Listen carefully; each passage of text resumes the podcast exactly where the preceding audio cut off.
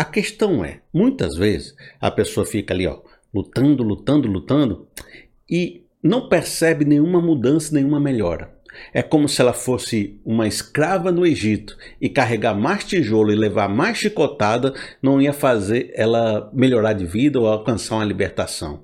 A situação, o sistema, o local que ela está não, não permite que a rotina que ela está praticando faça com que ela melhore. E aí você vai ver pessoas que estão em empregos horríveis, que elas podem trabalhar muito mais e tentar muito mais, mas não melhora aquele chefe manipulador horrível que ela tem, não melhora o salário, tá três anos trabalhando, salário nunca melhorou, os bônus nunca melhoraram, ela morre cada dia de ter que fazer aquilo que não tem nada a ver com a vida dela. Já pensou? Você não tem nada a ver com ser um vendedor. Você não sabe nem falar com as pessoas direito. Você é o cara do técnico. Você conserta relógio, Aí de não, você ter que vender e vender um negócio que ninguém quer, um negócio horrível. Aí diz: "Não, saia para vender" e você vai lá e se machuca na alma, na vida para tentar fazer aquilo, morre por dentro, não ganha nada.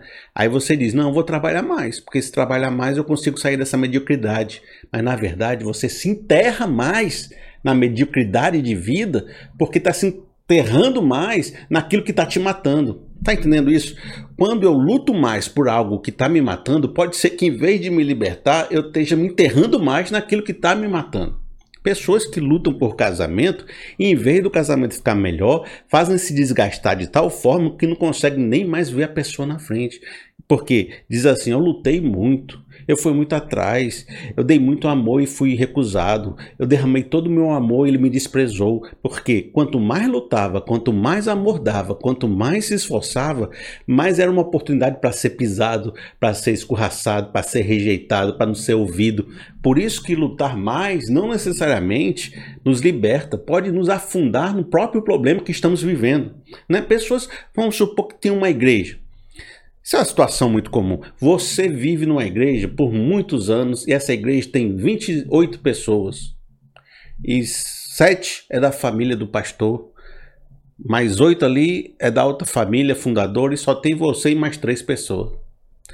Você está lá fazendo evangelismo, trabalhando pela igreja, dizendo que vai dar certo, Diz que vai assumir o ministério de jovem, tem você e outra pessoa lá, sentar na cadeira no sábado, e luta, e, e faz evento, e faz coisa, e a igreja não vai para frente, você convida todo mundo, e faz campanha, e faz no, no Instagram, e daqui a pouco você está perdendo a sua vida e a igreja não vai para frente. E você começa a ficar com raiva, com raiva de, de não conseguir, com raiva de Deus, com raiva dos líderes, com raiva da igreja, e começa a pensar, rapaz, Viver o evangelho não deveria ser morrer de trabalhar para uma instituição que as pessoas não querem estar. Já pensou nisso? Por que, que eu estou trabalhando 10, 15 anos com esforço enorme, chamando pessoas e ninguém quer ir? Será que esse lugar devia existir? Será que esse lugar não está rodando de um jeito errado? Será que não deveria eu ir para uma outra igreja que está sabendo se comunicar com as pessoas? Porque se ninguém quer ir para um lugar que eu estou chamando, me esforçando e batalhando, não há um problema. Há um sinal que não deva estar aqui. Agora, tem gente que fica 20 anos. Tem um jargão aqui no Ceará que diz é pé de boi. A pessoa fica lá, ó, enterra a igreja junto. Mas não é feliz, é triste, está amargando a sua vida, amargando a sua alma, não dá mais um sorriso, de tanto que se amargou lutando mais. Então a questão é: lutar mais não necessariamente funciona alguma coisa. Pode lhe ajudar a sobreviver, porque igual aquele exemplo que a gente tem no começo, se a pessoa não saísse para né, conseguir o seu corre, ele não tinha seu almoço. Lutar mais faz é necessário.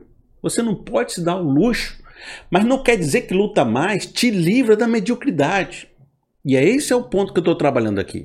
Olha, se a solução não é trabalhar mais, lutar mais, porque isso pode até me aprofundar minha própria desgraça, né? na minha própria roda de, de destruição. Então qual é a solução? A solução, primeiramente, não parte de você. Por quê? Porque você já está fazendo o que sempre faz e está vivendo a destruição que sempre viveu. Então não há em você o ensino necessário, a visão necessária, a prática necessária para sair desse lugar. Você só está estendendo a sua vida nesse sofrimento. Então você não sabe construir uma nova rotina, você não sabe ter uma nova ideia, você você está limitado. Logo, uma pessoa limitada precisa ser ensinada ou precisa encontrar uma sabedoria ou um entendimento que te leve a ver a vida de forma diferente, além com a capacitação superior, que possa olhar para a sua circunstância e encontrar rotas alternativas de saída que te levem para fora desse atoleiro. Então, você precisa de um ensino que você não tem. Como é que a gente, sabe, aprende um ensino que eu não tenho? Buscando. Muita gente busca sozinho, né? Vai na internet, vê um vídeo, compra um livro, né? Sai perguntando aqui e ali, vai pegando as pecinhas do quebra-cabeça, vai montando e constrói seu entendimento. Tem muita gente que faz isso. Agora eu te digo, não são muitas pessoas que conseguem. Tem muita gente que tenta sozinho adquirir o conhecimento que lhe está faltando. Mas não tem muita gente que consegue fazer isso. Mas eu acredito, se você colocar sua energia em ação, você consegue. Agora, pode ser que você consiga lá pelos 60 anos. E eu te digo, você vai viver de agora até 60 anos, né? Procurando, tateando para ver se você encontra uma solução, sofrendo durante mais 30, 40 anos, para chegar lá com 65, encontrar a sabedoria que deveria ter tido com 27. Não vai ser uma perda de vida enorme você passar 30 anos para aprender um negócio, sofrendo 30 anos, quando de repente você poderia ter essa resposta muito mais rápido se você adquirisse, e aí que está a minha solução aqui, um mestre alguém, um professor, um líder, que te ensine ou lhe encurte esse aprendizado para que você, nos próximos um ou dois ou três anos, consiga desenvolver uma rota de saída. Não precisa esperar 30, 35 anos para adquirir essa sabedoria sozinho. Alguém que já tem essa sabedoria vai transmitir para você e você vai conseguir estar né, tá preparado para dar esse passo além. A gente vê na Bíblia que Jesus tinha esse modelo de, de ensino, né? Ele pegou 12 pessoas e ficou ensinando essas 12 pessoas por três anos, transmitindo todos os ensinos do reino e do evangelho, fazendo elas assistirem em primeira mão e eles se tornaram apóstolos poderosos em poder e em palavras. Então, esse é um método de ter um mestre e discípulos. Você precisa ter pessoas que lhe ensinem. Então, resolvemos, né? Eu acho que já dá para parar aqui a palavra, né? Se você me sabe, me conhece, você sabe que a gente vai dar milhões de curvas ainda para frente. Por isso, não saia do vídeo ainda não, que você ainda não pegou nem 10%.